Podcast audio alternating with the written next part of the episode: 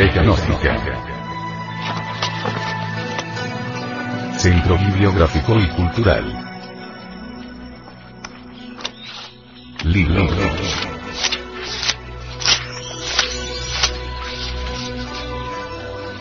La doctrina secreta de Anahuac. Autor. Samael Aumeor.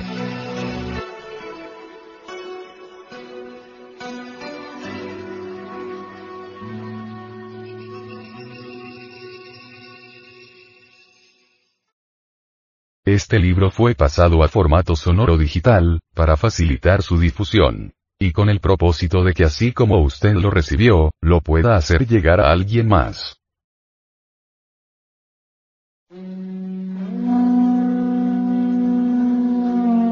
Capítulo 15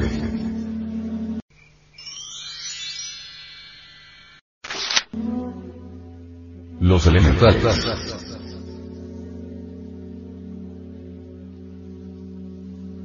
Nuestra divina madre Tonantzin es la serpiente ígnea de nuestros mágicos poderes ascendiendo victoriosa por el canal medular espinal del organismo humano. Coadrico es la serpiente del abismo, Kali, Ekate, la proserpina infernal, la diosa de la tierra. Siwacoatl es otro nombre terrible de la diosa de la tierra y la patrona bendita de las famosas Siwateot que de noche gritan y llaman espantosamente en el aire. En tiempos más recientes Huacoatl se transformó en la llorona de nuestras leyendas populares, que carga una cuna misteriosa o el cadáver de una criatura inocente y que lanza en las noches amargos lamentos en las solariegas calles de la ciudad. En tiempos antiguos decían que había llegado por el delito de haber dejado abandonada, en el mercado público a la cuna dentro de la cual estaba el cuchillo de sacrificio. Incuestionablemente, los gnomos o pigmeos que moran entre las entrañas de la tierra, tiemblan ante Coadricue. El genio particular de estos gnomos es God, un deiduso muy especial conocido en alta magia. Se nos ha dicho que el reino específico de los gnomos está al norte de la tierra. Se les manda con la espada. Veamos ahora un magnífico poema de la épica náhuatl relacionado con Tlaloc, el dios del agua. El dios Tlaloc residía en un gran palacio con cuatro aposentos, y en medio de la casa había un patio con cuatro enormes barreños llenos de agua. El primero es el agua que llueve a su tiempo y fecundiza a la tierra para que dé buenos frutos.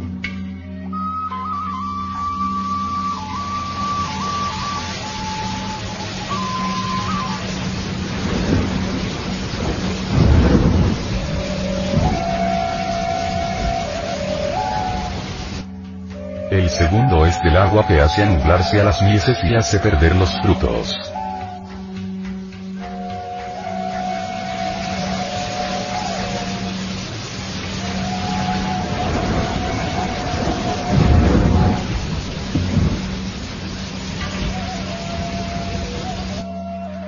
El tercero es del agua que hace helar y secar a las plantas.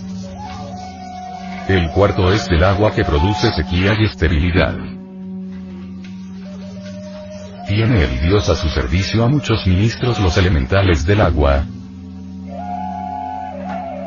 pequeños de cuerpo, los cuales moran en cada uno de los aposentos, cada uno según su color, pues son azules como el cielo, blancos, amarillos o rojos.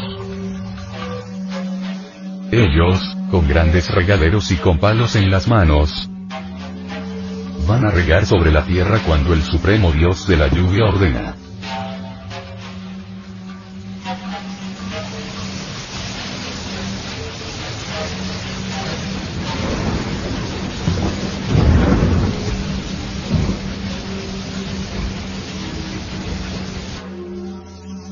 Cuando truena, es que resquebrajan sus cántaros, y si algún rayo cae, es que un fragmento de las vasijas rotas viene sobre la tierra.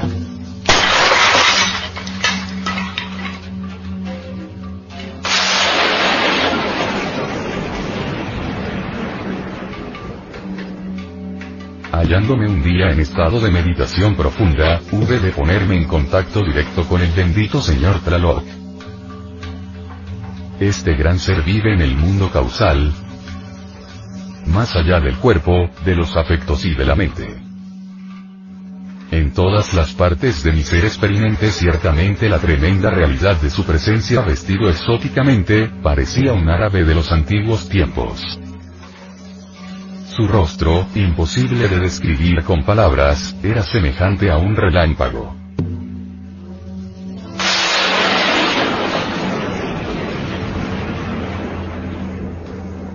Cuando le recriminé por el delito de haber aceptado tantos sacrificios de niños, mujeres, varones, ancianos, etc.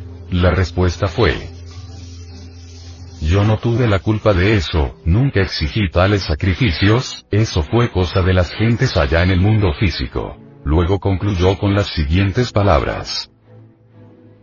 Volveré en la nueva era acuaria. Incuestionablemente, el dios Tlaloc habrá de reencarnarse dentro de algunos años. Los cabalistas afirman solemnemente que el reino de las ondinas se encuentra en el occidente y se les evoca con la copa de las libaciones los antiguos magos, cuando llamaban a las ondinas de los ríos y de los lagos, o a los genios de las nubes o a las nereidas del tormentoso océano clamaban con gran voz pronunciando los siguientes mantras. Bella. Vayala. Bellala. Ellala. Bella.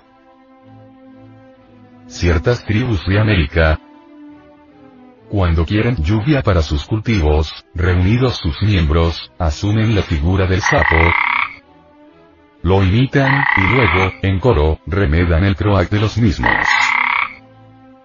El resultado no se hace esperar demasiado. Los antiguos mexicanos oraban al Señor de las lluvias, al Tlaloc, y entonces era regada la tierra con las aguas de la vida estos sistemas, estos métodos son extraños para la edad de hierro, para esta negra edad en que nos encontramos. Y a las gentes se volvieron terriblemente groseras y materialistas. Ahora se burlan de todas estas maravillas de la naturaleza y del cosmos. Ya no se ven en las plazas públicas las danzas de los niños, danzas como las que ahora hemos visto. Ya no danzan en Turquía, por ejemplo, los derviches en las plazas públicas. Ni siquiera el uso del fe les es permitido. Todas las bellezas de una humanidad, inocente y pura se han perdido. Las viejas pirámides de Egipto han quedado abandonadas. Y los supercivilizados de Inglaterra y Francia se burlan de los antiguos monolitos.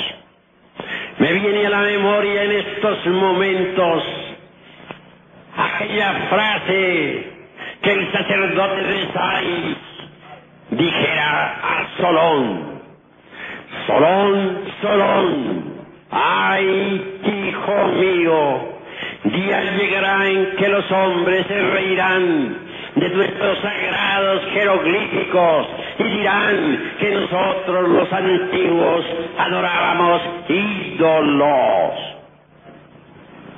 En realidad de verdad con el Kali se perdió completamente la inocencia y de la belleza del espíritu.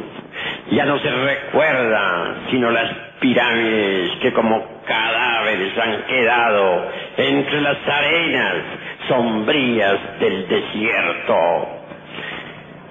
Ya no resplandecen las danzas de Leusis, las sacerdotisas de aquellos tiempos han desaparecido entre las tinieblas del tiempo y ni siquiera llegan a los profanos oídos los sonidos de sus flautas maravillosas, el encanto de las de los druidas tan solo ha quedado como una figura que se desliza entre los cipreses del tiempo.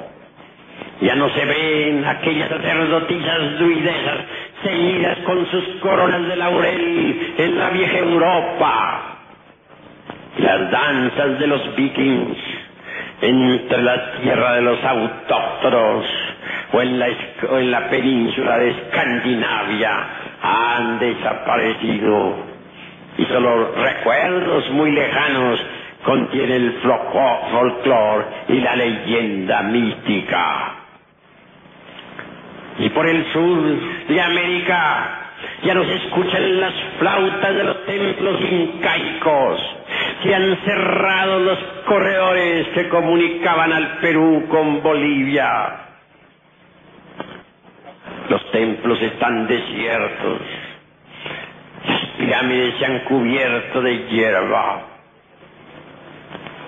No se ven por aquí o por allá los sacerdotes del fuego, los incas, esos reyes majestuosos.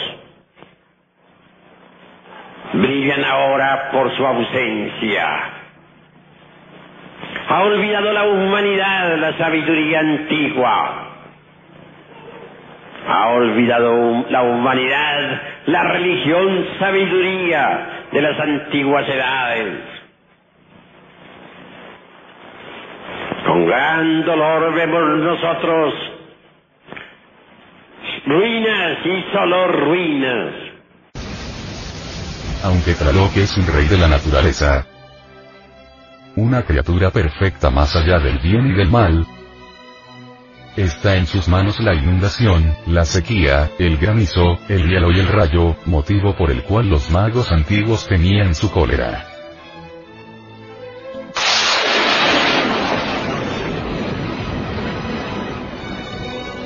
No está de más afirmar que al finalizar la civilización Nahua se le ofrecieron sacrificios de prisioneros vestidos con el Nuneni, especialmente, doncellas y niños con el propósito de aplacar su ira.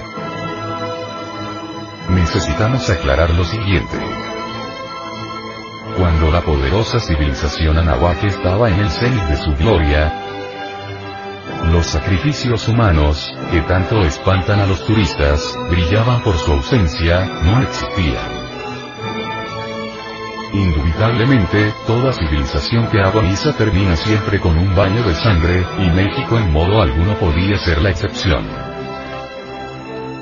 Quienes hayan estudiado historia universal no ignoran esto al recordar a Roma, Troya, Cartago, Egipto, Persia, etcétera, etcétera, etcétera. Los secuaces de la antropología profana, utopistas en un ciento por ciento, basados en meros racionalismos subjetivos, han lanzado la hipótesis absurda de que nuestro Santísimo Señor Quetzalcoatl, gran avatara del antiguo México, fue también adorado con el nombre de Ecat, que sabiamente traducido significa Dios del viento. Los adeptos de la fraternidad oculta, aquellos individuos sagrados dotados de razón objetiva, los maestros auténticos de la antropología gnóstica, saben muy bien, por experiencia mística directa y profundo análisis, que el dios del viento es un deva de la naturaleza, un malachín del mundo causal, un genio del movimiento cósmico muy distinto a Quetzalcoatl. No está de más explicar que la razón subjetiva elabora sus conceptos de contenido exclusivamente con los datos basados en las percepciones sensoriales externas. Motivo por el cual nada puede saber sobre lo real, sobre la verdad, sobre Dios, como ya lo demostró en forma contundente don Manuel Kant en su libro titulado La crítica de la razón pura.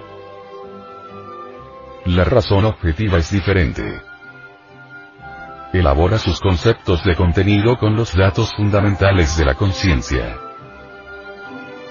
Así pues, al hablar sobre los dioses del panteón azteca, los estudiantes de la antropología gnóstica sabemos muy bien lo que decimos. No lanzamos opiniones subjetivas. Somos matemáticos en la investigación y exigentes en la expresión. Cat, Sactabiel, Michael, etcétera, etcétera, etcétera. constituyen una verdadera pléyade de individuos sagrados de nuestro sistema solar de Ors, especializados en la difícil ciencia del movimiento cósmico. El gran Guru le ayudó en forma muy eficiente al gran Kabir Jesús de Nazaret en sus difíciles procesos resurrectivos. Es indudable que bajo la dirección de Ekatl trabajan en nuestro planeta Tierra billonadas y trillonadas de silfos aéreos. Se nos ha dicho con gran énfasis que el reino de los silfos se haya ubicado en el oriente. Incuestionablemente, se les manda con la pluma de águila o con los santos pantáculos. Esto lo saben los magos. En la visión de la armonía de todas las cosas descubrimos con asombro místico a la parte espiritual de la naturaleza. En otros términos, encontramos a los famosos malachim reyes angélicos. Los contactos directos con los elementales deben realizarse siempre por intermedio de los reyes angélicos de los elementos, en la esfera maravillosa del mundo causal. Cual la tierra, el agua y el aire, el elemento fuego de la naturaleza tiene también en la doctrina secreta de Anahuac su dios especial. Los aztecas le adoraron siempre con el sagrado nombre de Huehueteotl, que traducido correctamente significa Dios viejo, se le representa como un viejo cargado de años y que soporta sobre su cabeza un enorme brasero. Se nos ha dicho que en contraste con Tezcatlipoca, que es el primero que llega a la fiesta del mes Teotleco, el bienaventurado Señor Divino Huehueteotl es el último en llegar a la asamblea de los dioses. Huehueteotl como elemento natural es el Inri de los cristianos, el Abraxas de los gnósticos, el Tao chino, el Zen budista, el Agnus Dei. Huehueteotl, como individuo sagrado, es un rey angélico, alguien que se autorrealizó íntimamente, un malachín bajo cuya rectoría trabajan billonadas y trillonadas de salamandras, criaturas del fuego. En el fuego universal moran dichosos los hijos de la llama, los dioses del elemento ígneo, los genios antiguos, Apolo, Minerva, Horus, etc. Esas llamas inefables y terriblemente divinas ciertamente están mucho más allá del bien y del mal. Ostensiblemente, el reino de las salamandras se encuentra en el sur. Se les manda con la varilla dentada o con el tridente mágico. Para dominar y servirse de los elementales de la naturaleza, en forma completa y definitiva, es indispensable eliminar previamente al ego animal. Nunca una persona ligera y caprichosa gobernará a los silfos de la naturaleza. Jamás un sujeto blando, frío y voluble, será amo absoluto de las ondinas de las aguas o de las nereidas de los mares. La ira irrita a las salamandras del fuego y la concupiscencia grosera convierte de hecho en juguete de los gnomos o pigmeos del reino mineral a quienes quieren servirse de ellos. Es preciso ser prontos y activos como los silfos. Flexibles y atentos a las imágenes como las ondinas y nereidas. Enérgicos y fuertes como las salamandras. Laboriosos y pacientes como los gnomos. En una palabra, es urgente, indispensable vencer a los elementales en su fuerza sin dejarse nunca dominar por sus debilidades. Recordad que nuestro lema divisa este lema. Voluntad. Cuando el mago haya muerto totalmente en sí mismo la naturaleza entera le obedecerá. Pasará durante la tempestad sin que la lluvia toque a su cabeza. El viento no desarreglará un solo pliegue de su traje. Cruzará el fuego sin quemarse.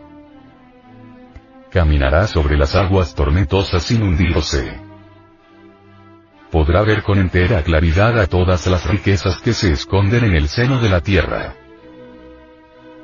Recordemos las palabras del gran Kabir Jesús. Los milagros que yo he hecho los podréis hacer vosotros, y aún más. El orden angélico del mundo de las causas naturales o mundo de la voluntad consciente, es el de los malachim reyes de la naturaleza, que ciertamente constituyen, por sí mismos, los legítimos principios espirituales de los elementos. Esos dioses, inefables y terriblemente divinos, son hombres perfectos en el sentido más completo de la palabra. Tales seres están mucho más allá del bien y del mal. El asceta iluminado se llena de asombro y místico terror cuando experimenta, en todas las partes de su ser, la presencia del dios murciélago, poderoso señor de los misterios de la vida y de la muerte. No está de más recordar que aún se conservan cantos a Huitzilopochtli, a la madre de los dioses, al dios del fuego, a el dios de la música, de la danza y del canto, a Xochiquetzal, a el bendito señor de la primavera, etcétera, etcétera, etcétera. En instantes en que escribo estas líneas surgen en mi mente algunas reminiscencias insólitas. Ha muchos años, cierto grato moraba en mi casa.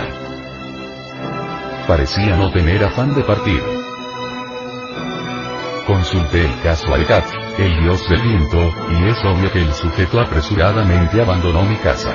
Afortunadamente tuve en mi poder la suma que Ekat me exigió por el servicio. Nada se nos da regalado, todo cuesta.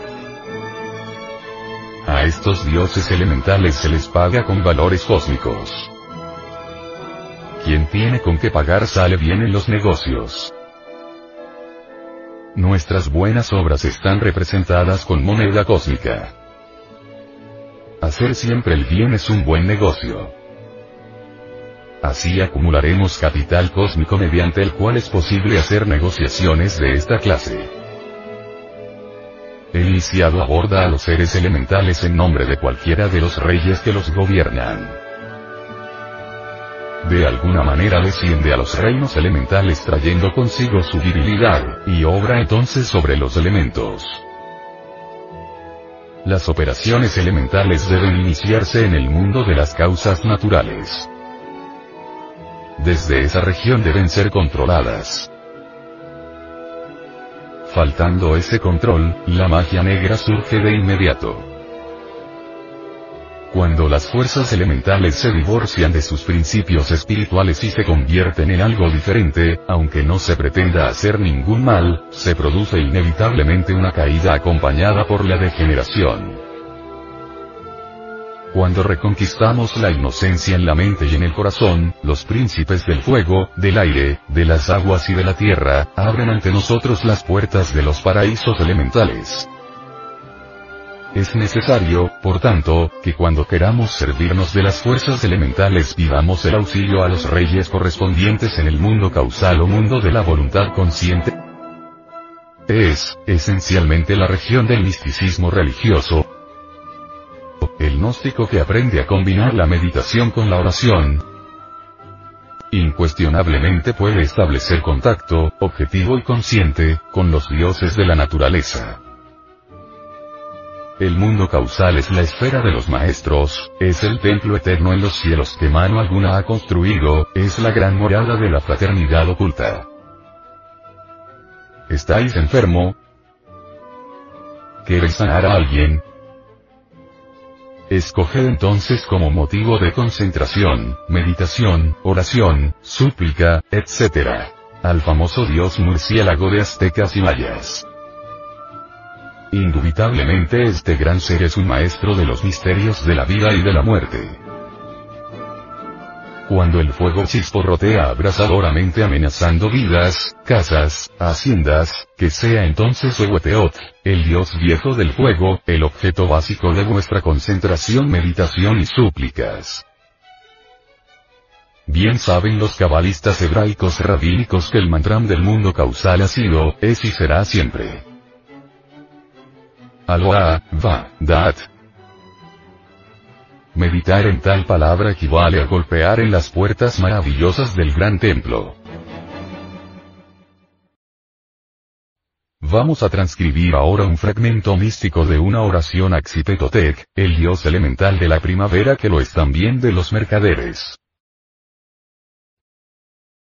Oración. Bebedor nocturno, ¿por qué te haces de rogar, Ponte tu disfraz. Ponte tu ropaje de oro, oh, mi Dios, tu agua de piedras preciosas ha descendido. Se ha transformado en que sale el alto ciprés. La serpiente de fuego se ha transformado en serpiente de Quetzal. Me ha dejado libre la serpiente de fuego. Quizá desaparezca, quizá desaparezca y me destruya yo, la tierna planta de maíz semejante a una piedra preciosa, verde en mi corazón. Pero todavía veré el oro y me regocijaré si ha madurado, si ha nacido el caudillo de la guerra. Oh, Dios mío, haz que por lo menos fructifiquen en abundancia algunas plantas de maíz. Tu devoto dirige las miradas hacia tu montaña, hacia ti. Me regocijaré si algo madura primero, si puedo decir que ha nacido el caudillo de la guerra. Y cuando ya se logra el milagro de la fructificación, el devoto agradecido clama al bendito señor Xipetotec, diciendo, ha nacido el dios del maíz en Tamoachan. En el lugar en que hay flores, el dios una flor, el dios del maíz ha nacido en el lugar en que hay agua y humedad, donde los hijos de los hombres son hechos, en el precioso Michoacán. Estas oraciones inefables son más bien de origen tolteca, y están muy bien escritas en lenguaje esotérico nahuatl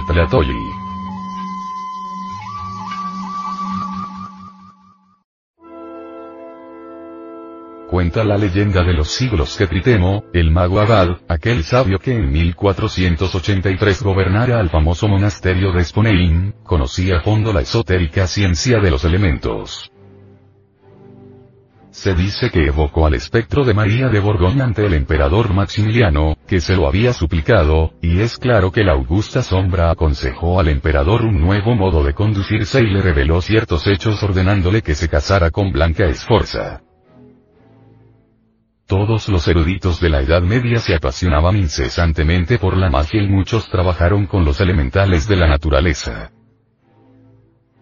Algunos magistas, con gran fervor religioso, clamaban llamando a Cupido para que en el espejo magnetizado hiciese aparecer ante los devotos asombrados a la figura del ser amado. Válgame Dios y Santa María. Cuántas maravillas hacía Cupido mediante los elementales. El abad Tritemo se consideraba discípulo de Alberto Magno. Jamás negó que el más santo de los santos practicara la magia. Alberto el Magno, como Santo Tomás, afirmó la realidad de la alquimia. Su tratado sobre tal materia estaba siempre sobre la mesa del abad. Tritemo contaba que cuando Guillermo II, conde de Holanda, cenó con el ínclito y preclaró sabio Alberto el Magno en Colombia, este hizo poner una mesa en el jardín del monasterio aunque era pleno invierno y nevaba. Tan pronto los del convite hubieron tomado asiento, como por encanto desapareció la nieve y el jardín se cubrió de variadas flores. Las aves de distintos colores volaban deliciosamente entre los árboles, como en los mejores días de verano. Los monjes alumnos del misterioso abad anhelaban poder realizar semejantes prodigios y Tritemo se apresuraba a decir que el maestro conseguía estas maravillas mediante la magia elemental, y que en ello no había nada demoníaco ni, en consecuencia, perverso, condenable, execrable. Es ostensible que Fausto, Paracelso y Agripa, los tres magos más distinguidos de la Edad Media, fueron discípulos de la Tritemo. La alquimia y los alquimistas agitaron toda la Edad Media. Los alquimistas medieval pudieron salvarse gracias a que estaban buscando la fórmula para hacer oro. Y su anhelo era ayudar al rey, al gobierno, en cada nación.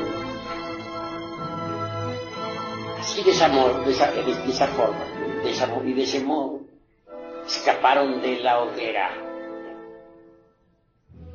Se les llamaba también los sopladores. En casa de los alquimistas Nunca faltaba todo un laboratorio. Ahí se veían un enorme, unos enormes fuegos, unos antiguos, para estar soplando el fuego. Se veían crisoles, se veían enormes ollas, chimeneas, etcétera, etcétera, etcétera, todos los utensilios propios del laboratorio. Cuando alguien visitaba la casa, sabía que se encontraba en presencia de un alquimista. Algunos hasta podían fabricar jabones también como para disimular la cosa. Pero por lo común,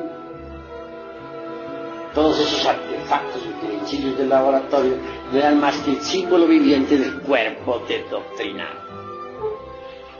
Se habían tomado la alquimia de Egipto, la trajeron a Europa los árabes y la aceptaron muchísimos monjes medievales, eminentes maestros, etc. Ahí tenemos, para citar algunos personajes, al abate Tritemo, un monje benedictino, alquimista. Fue el maestro nada menos que de Paracelso, otro gran médico y alquimista. Logró la transmutación del plomo en oro y, que también consiguió la piedra filosofal y el elixir de la larga vida. Paracelso aún vive todavía. Personalmente yo le conozco. Quienes crean que Paracelso murió están muy equivocados. Y en cuanto al doctor Juan Fab, médico encantador y mago, que viajara en su caballo desde Praga hasta Varsovia, que asombrara a todo el mundo en aquella época, transmutó el plomo en oro y aún existe.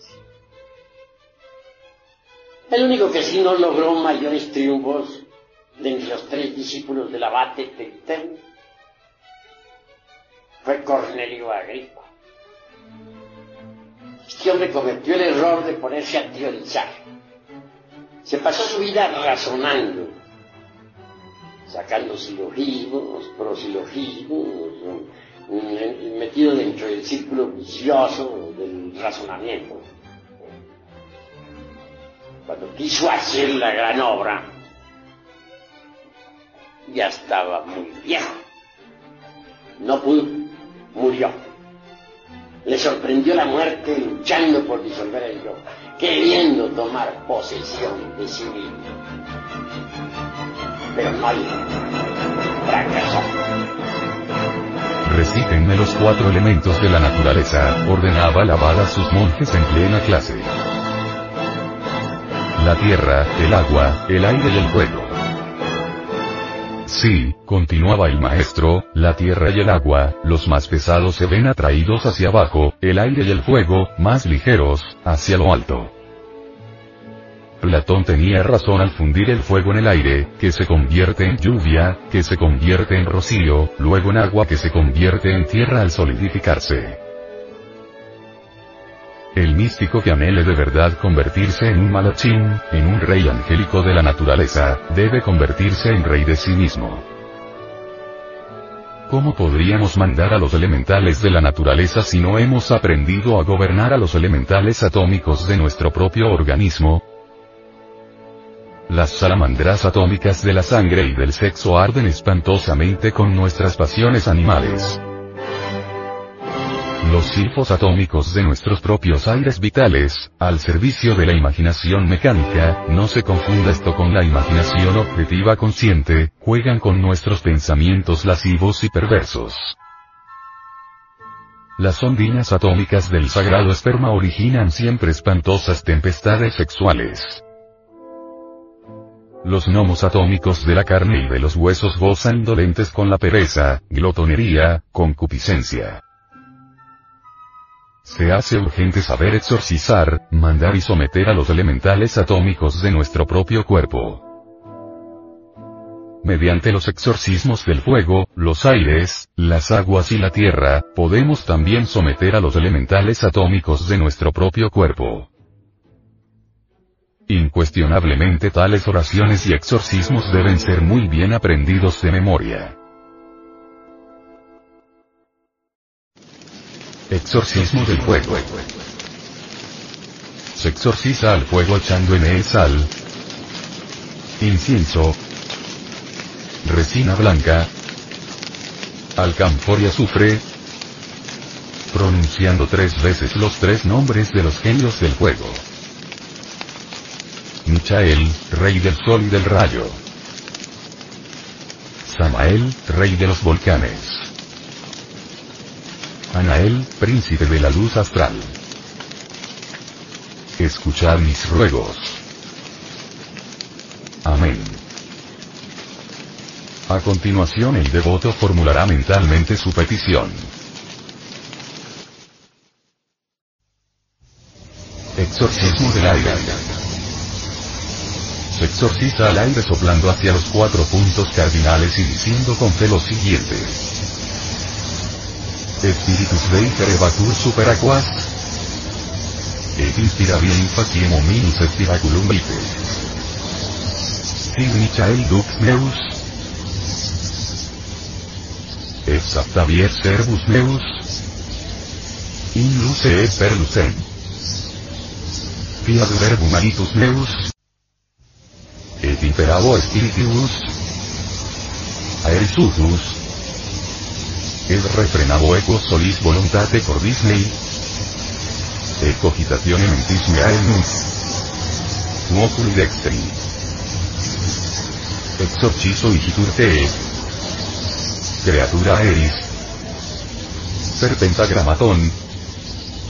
Et in nomine tetragramaton. Incius sunt voluntas firma el fides recta. Amén. Sela, fiat. Que así sea. A continuación, el devoto, concentrado en Michael y en Gabriel, formulará su petición. Exorcismo del agua. Fiat firmamentum in medio aquarum et separet aqua sabaquis. Quae superius sicul quae inferius. Et quae inferius sicul quae superius. Sat perpetranda miracula rei unius. Solejus pater est. Luna mater el ventus angestavit in utero suo, Ascendita terra ad coelum ed rursus a coelo interrande senit. Exorciso te. Creatura aquae. Utsis mides feculum dei divino perius etus. Et pons vitae. Et ablutio peccatorum. Amén. A continuación el devoto, concentrado en Tlaloco en Nizza, hace su petición mental.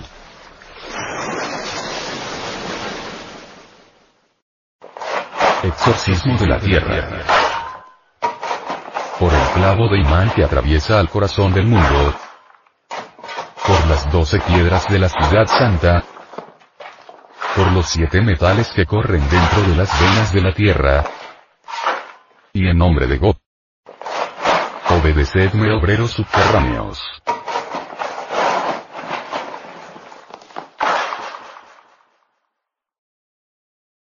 Luego, el devoto concentrado en God formulará su petición.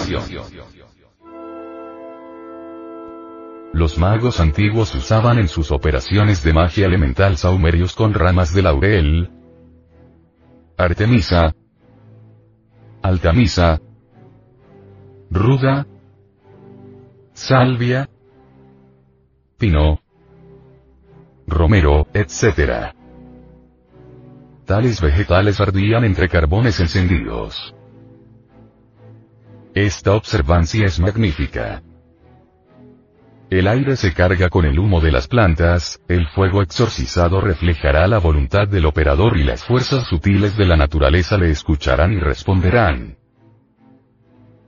En tales instantes el agua parece estremecerse y hervir, el fuego arroja un extraño resplandor y se sienten en el aire desconocidas voces. La misma tierra parece temblar.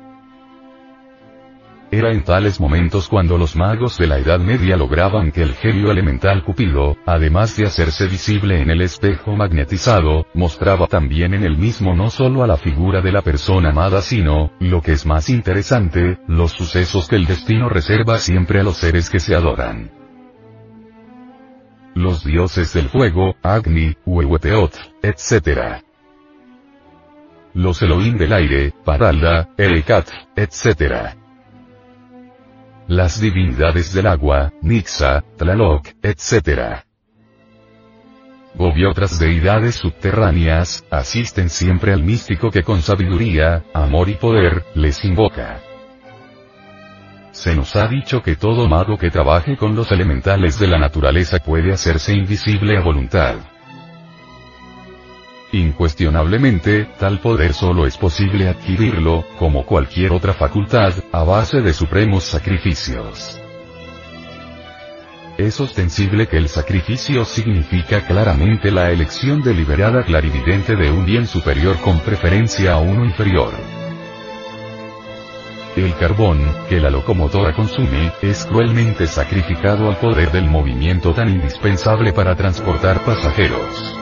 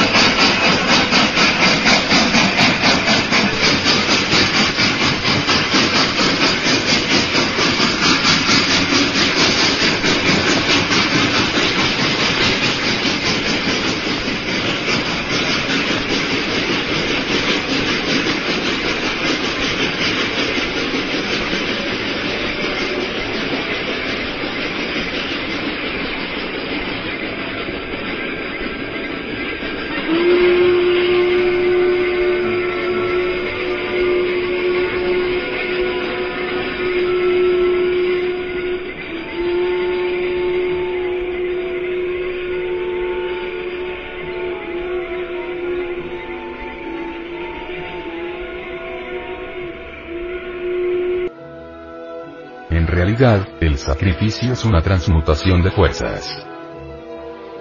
La energía, latente en el carbón ofrecido en el altar de la locomotora, es transformada en la energía dinámica del vapor. Mediante los instrumentos empleados.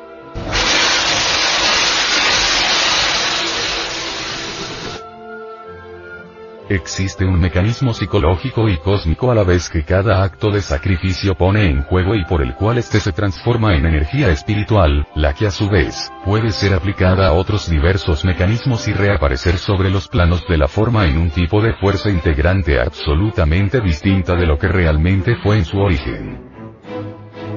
Por ejemplo, un hombre puede sacrificar sus emociones a su carrera, o una mujer su carrera a sus emociones. Algunas personas están dispuestas a sacrificar sus placeres terrenales por las dichas del espíritu. Sin embargo, es muy difícil que haya alguien dispuesto a renunciar a sus propios sufrimientos, a sacrificarlos por algo superior. Sacrificad el supremo dolor muy natural que resulta del fallecimiento de un ser querido y tendréis una espantosa transmutación de fuerzas, cuya secuencia será el poder para haceros invisibles a voluntad.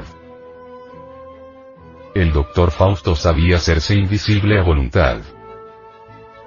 Es claro que el citado mago había conseguido ese poder a base de sacrificio. Los sabios medievales tenían una fórmula encantatoria maravillosa mediante la cual se hacían invisibles. Basta, según los ritos e invocaciones en uso, con saber usar mágicamente la siguiente fórmula litúrgica. A tal, Batel. Notejoram. Asei. Kleyuhit.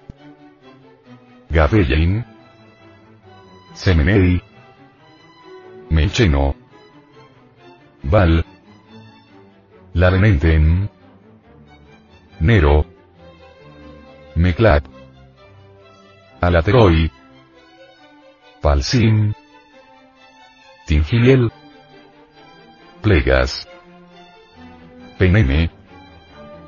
Fruora. Eam. A. Ararna. Abora. Aila. Selle. Teremies. Semei. Leveso. Ay, Barachayu. Akut, Tural. Buchar, Karatin. Permisercordiam. Avivit ergo mortale. Perficiat quaogopus. Ut invisibiliter. Ireposim.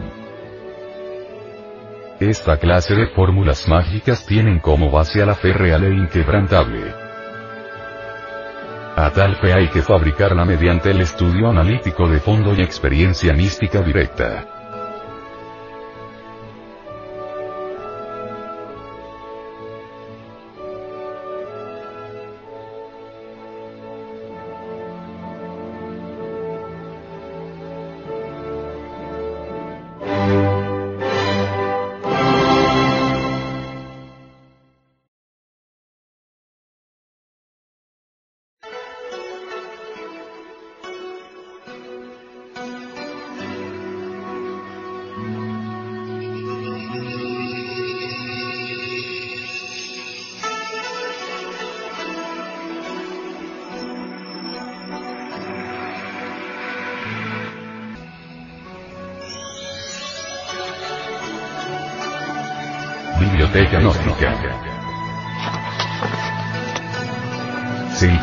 Bibliográfico y Cultural.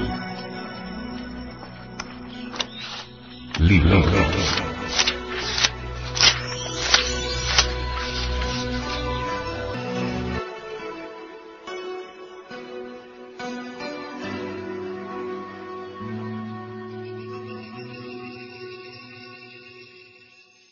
Una aventura en la mansión de los adeptos Rosacruces.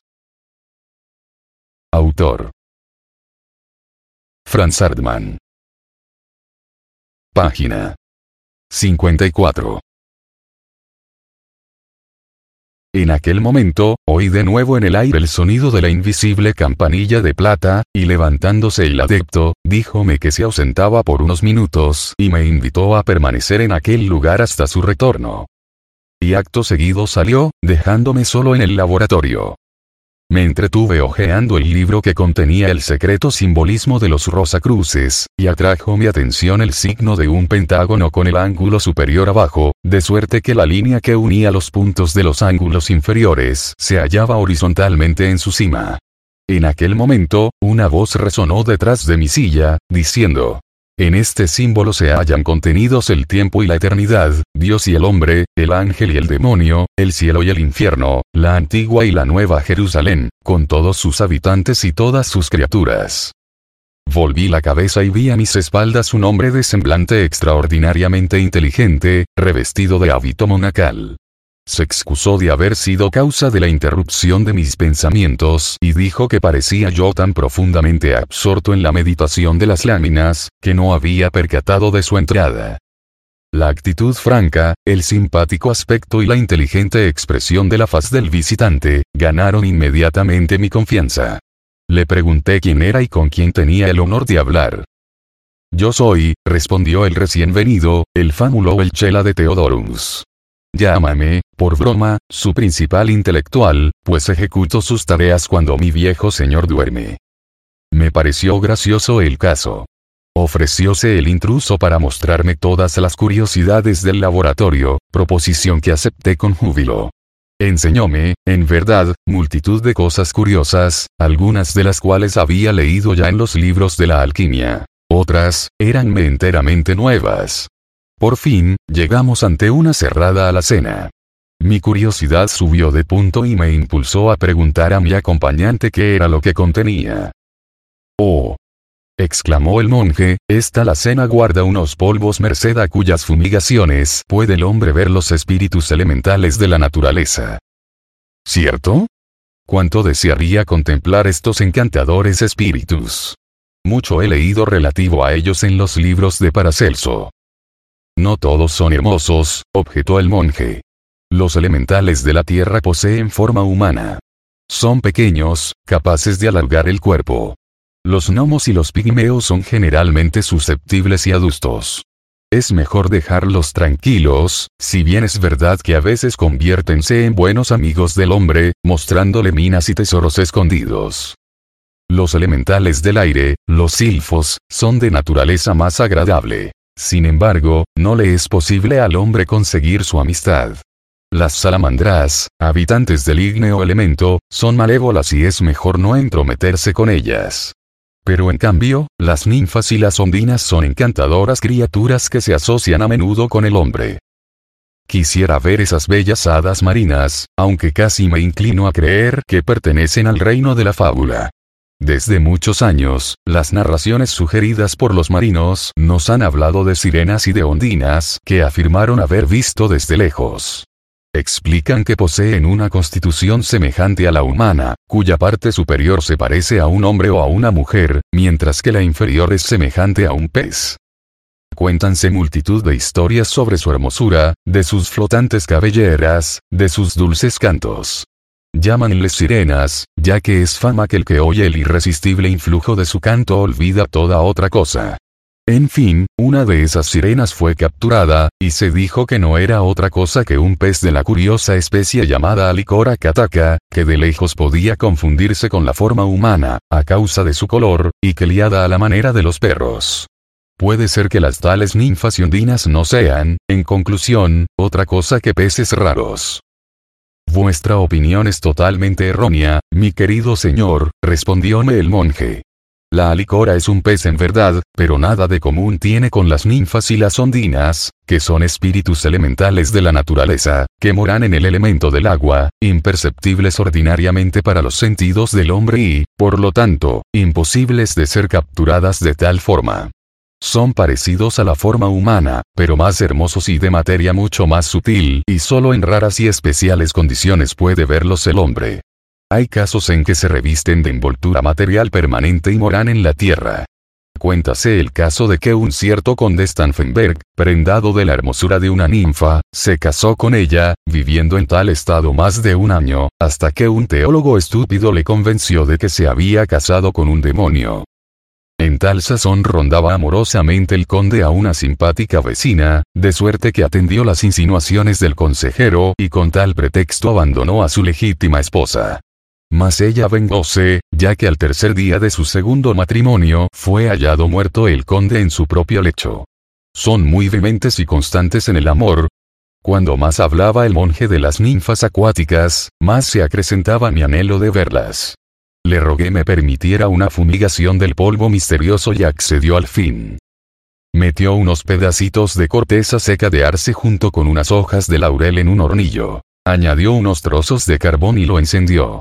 Salpicólo luego con una poca cantidad del polvo misterioso, y un suave humo blanquecido ascendió, llenando la estancia semejante a la neblina e impregnándola de un suave aroma. Pronto, confundidos con el humo, desaparecieron de la vista los objetos del laboratorio, hasta confundirse por completo con el límite de los muros de la estancia.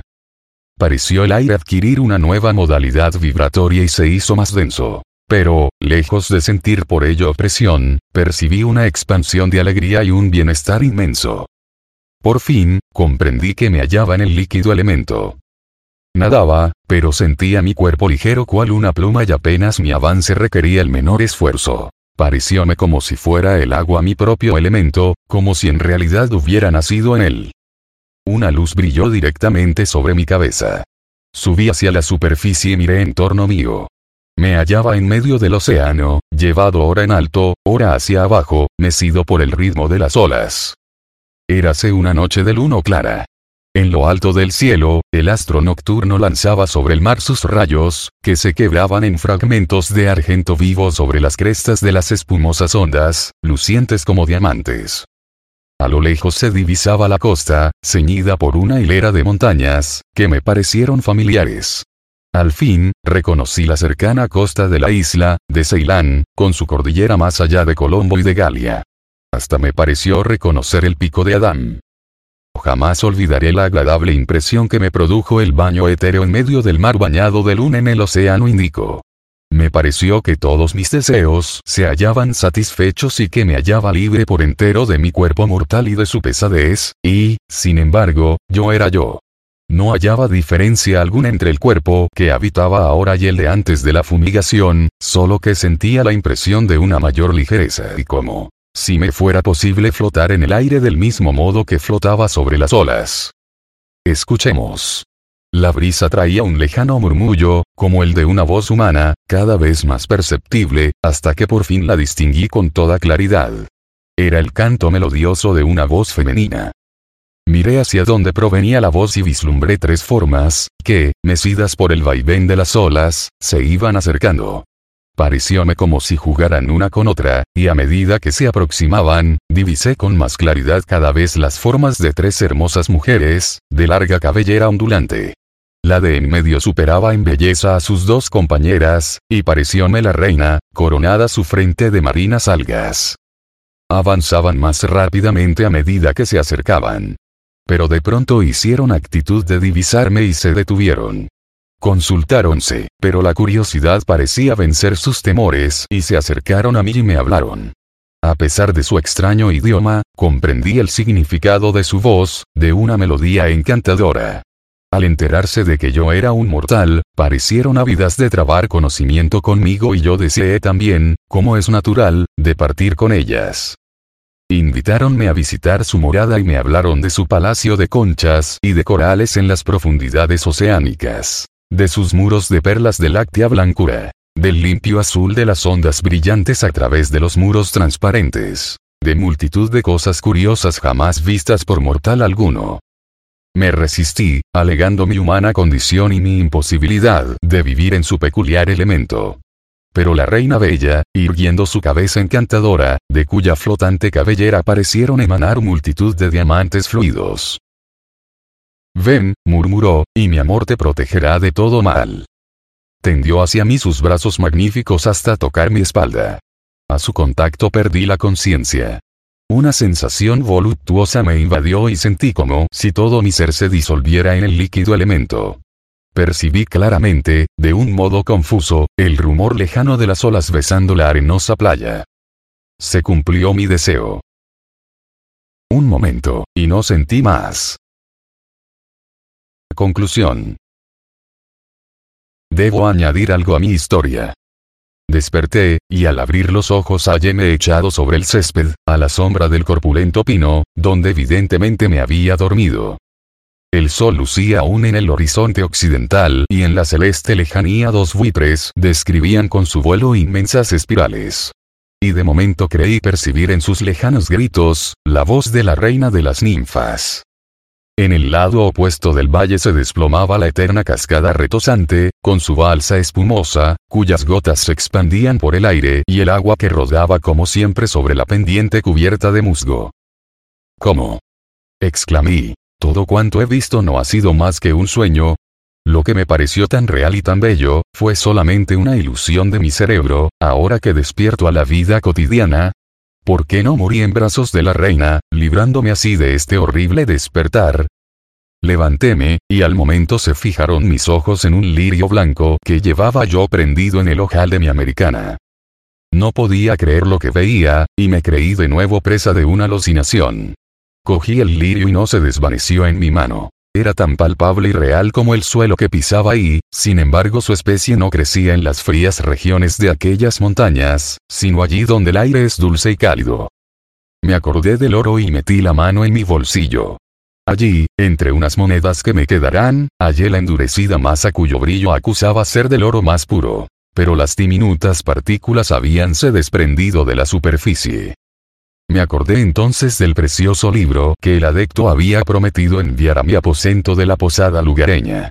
Sin embargo, creí haber cometido una indiscreción durante la ausencia de Theodorus, inspeccionando los secretos del laboratorio y cediendo a las tentaciones del fámulo. Reconocí que no merecía tal favor y dudé de que me remitiera el libro. Me precipité, más que descendí, por la pendiente de la montaña. No me preocupé del paisaje, de las montañosas cumbres que doraba el crepúsculo, ni del río murmurante. Cerró la noche. La luna llena se elevó sobre las colinas, semejante a la que había contemplado yo lucir un rato antes sobre el océano Índico. Calculé la distancia que separa Alemania de Ceilán y que, realmente, había podido ver la luna brillar en blanca bahía de Bengala, mientras el sol lucía en los Alpes. Llegué a O sin parar atención en los lugareños que, atentos a mi precipitación, pudieron creerme loco. Entré en la posada, subí a mi cuarto y vi enseguida sobre la mesa el precioso libro. The Secret Symbols of the Rosicrucians of the Sixteenth and the Seventeenth Centuries. En la primera hoja, escritas en lápiz, se leían las siguientes líneas. Amigo, siento se haya interrumpido tan bruscamente vuestra visita y no puedo invitaros a reanudarla por ahora. Quien desee permanecer en el valle apacible, debe saber resistir a todas las sugestiones sensuales, incluso las de la reina del agua. Estudiad este libro prácticamente, trazad el círculo en un cuadrado, elaborad los metales, depuradlos y purificadlos de toda escoria. Cuando hayáis triunfado, nos encontraremos de nuevo. Estaré a vuestro lado cuando os halléis cerca de mí. Fraternalmente vuestro. Teodorus. Fácil es presumir que, a pesar de mi fatiga, no me acosté temprano. Recorrí de arriba abajo mi habitación, recordando los acontecimientos de aquel día memorable. Traté de hallar la línea divisoria entre lo visible y lo invisible, entre lo objetivo y lo subjetivo, entre el sueño y la realidad, y comprendí que tal línea no existe, ya que todos estos términos son puramente relativos, y se refieren no solamente a las condiciones de las cosas aparentemente objetivas o subjetivas, sino a nuestra propia condición, y que, en cierto estado de existencia, pueden algunas cosas parecernos reales y otras ilusorias, mientras que en distinto estado resultan verdad las ilusiones y convertirse en sueño lo que antes nos pareció real. Quizá toda nuestra vida terrestre no nos parezca al fin más que una alucinación. Paseando por la estancia, eché de ver una Biblia perteneciente a mi posadero que había sobre la cómoda. Sentí el impulso de cogerla y al azar abrí sus páginas. Y mis ojos se fijaron en este pasaje del capítulo 12 de la segunda epístola del apóstol Pablo a los Corintios. Yo conozco un hombre en Cristo hace más de 14 años, si era en su cuerpo o fuera de él, no podría decirlo yo, solo Dios lo sabe, que fue elevado al paraíso yo yo palabras inefables que no les dable al hombre pronunciar.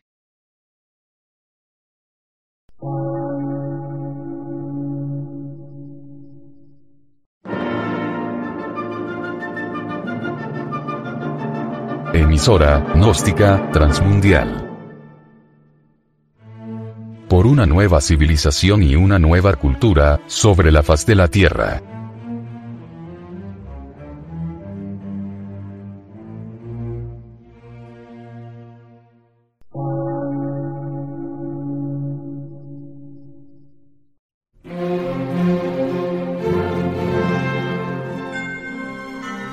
Medio de radiodifusión científico, artístico, místico y filosófico, de la Asociación Colombiana de Centros de Estudios Gnósticos, Antropológicos, Psicológicos y Culturales. A. C.